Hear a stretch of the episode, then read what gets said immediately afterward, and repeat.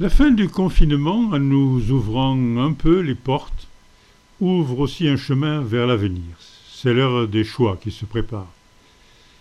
Déjà, on entend les tenants du système libéral qui, n'ayant rien appris et rien oublié, prônent un retour rapide à l'économie comme avant la pandémie. Certains proposent pour y arriver d'augmenter le temps de travail et de suspendre ou de supprimer les exigences écologiques. Ce sont les tenants de la mondialisation et du libre-échange. Pour eux, relocaliser en Europe et en France entraînerait des surcoûts qui augmenteraient les prix et donc qui favoriseraient les pays asiatiques et la Chine en particulier. Tous demandent un effort important des États et de l'Union européenne pour une relance économique. Les moyens financiers sont déjà prévus par la Commission et la Banque centrale européenne. Or, cette dernière vient d'être condamnée par la Cour suprême allemande pour avoir outrepassé ses droits en 2009 en finançant les États endettés. C'est ce qui a évité la catastrophe économique.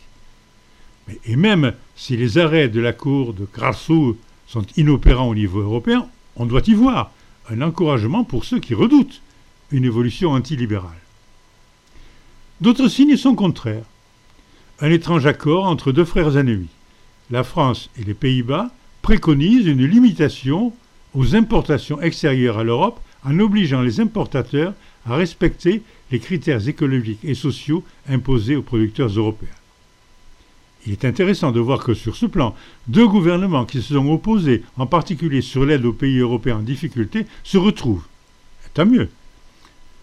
Enfin, il y a tous ceux qui constatent que le moment est enfin venu de profiter de la crise causée par l'épidémie pour inventer un autre modèle social et économique. Le danger climatique reste bien réel. Alors pourquoi ne pas utiliser les sommes énormes prévues par cette relance économique afin de mettre en place une politique centrée sur la mutation climatique? À cet égard, le plan présenté par la présidente de la Commission européenne est bienvenu.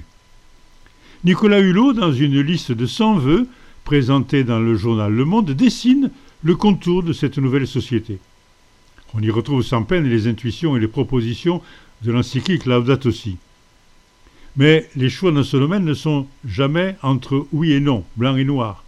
C'est dans une dose intelligente de neuf et d'ancien que le monde évolue. Serons-nous choisis?